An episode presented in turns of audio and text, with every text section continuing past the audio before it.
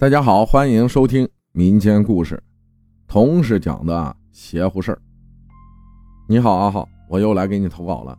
我最近上班闲得无聊，跟同事们聊天，闲谈的时候，然后又听到了他们跟我分享的灵异事件。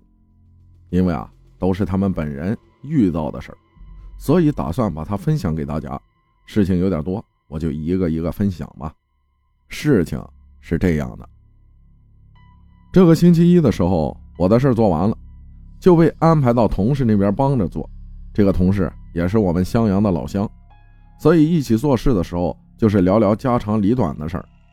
然后我们大家都知道他很爱钓鱼，一放假就去钓鱼，在野塘小河沟能待一天的那种，从早上八点多去，一直待到晚上八九点才回来。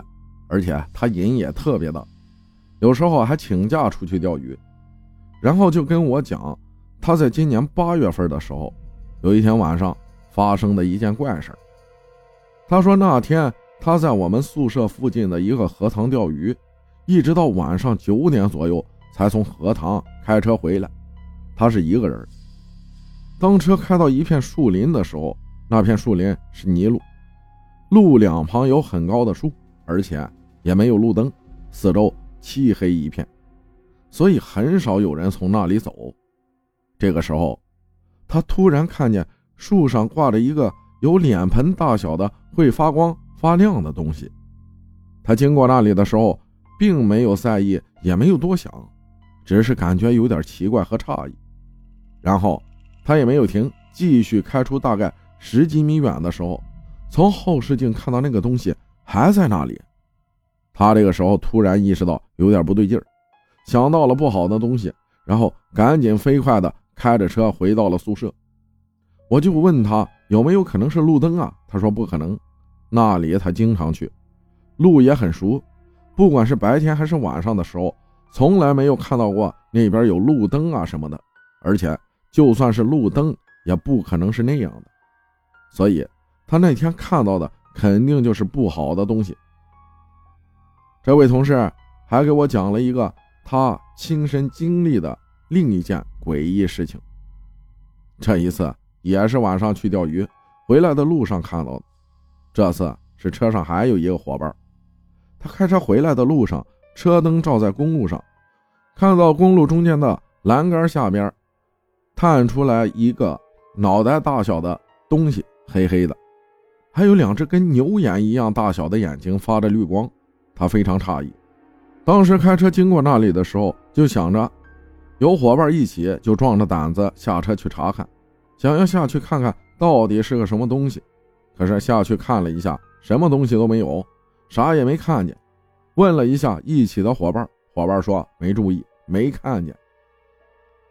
这个老乡还给我讲了一个发生在他们村的一位长辈身上的灵异事件。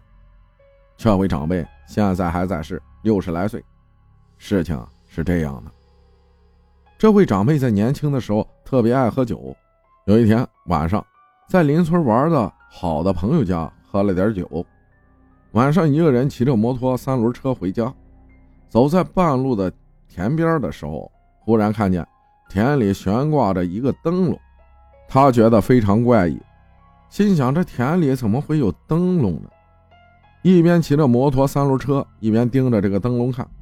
他骑车走的路比田地高出了很多，他看到那个灯笼，感觉就是跟他人是齐平的，在一条线上。突然，这个时候他感觉到头晕眼花，双手不受控制的一下子猛地撞到了路边的树沟里，腿卡住了，动也动不了，起也起不来，鲜血直流，四下无人，他赶忙强撑着掏出手机打电话给他儿子。让他儿子过来接他。当天晚上，赶紧送去了医院。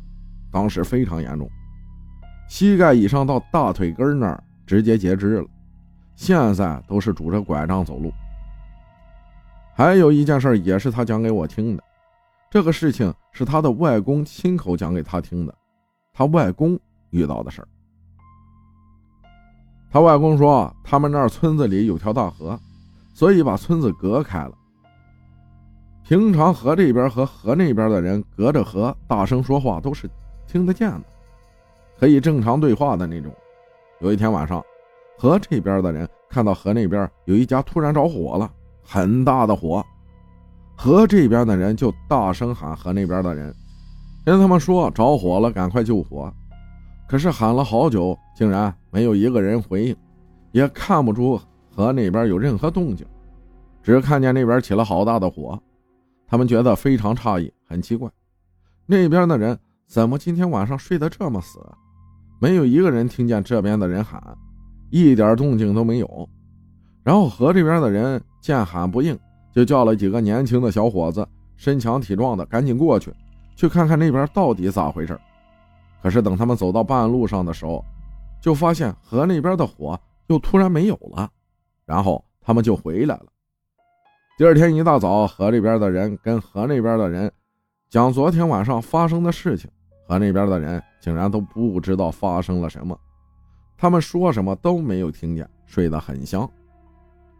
然后他们村就在河那边到处找，但是就是找不到哪里发生了火灾，也没有。被烧过的痕迹。我跟我这个老乡在聊这些发生在我们身边的灵异事件的时候，我们的物料员过来凑热闹。他听我们讲了这些后，我们问他有没有经历过一些什么奇怪的灵异事件。他说有，不过不是在他身上，而是发生在他表哥身上的事情。当时他也在场，亲眼所见。他说，在他小时候的某一个夏天的晚上，他们几个小伙伴在一起看电视，有他、他表哥，还有他表哥的姐姐，也就是他表姐，还有他同学一起，有四个人。中途他表哥一个人出来上厕所撒尿，然后等了很久都没有回去，他们三个就出去找，就看到他表哥当时就像疯了一样，在田地里面到处乱窜，拉也拉不住他。跟他说话就像听不懂一样，他们都非常害怕，就赶紧叫他表哥的爸妈过来拉他。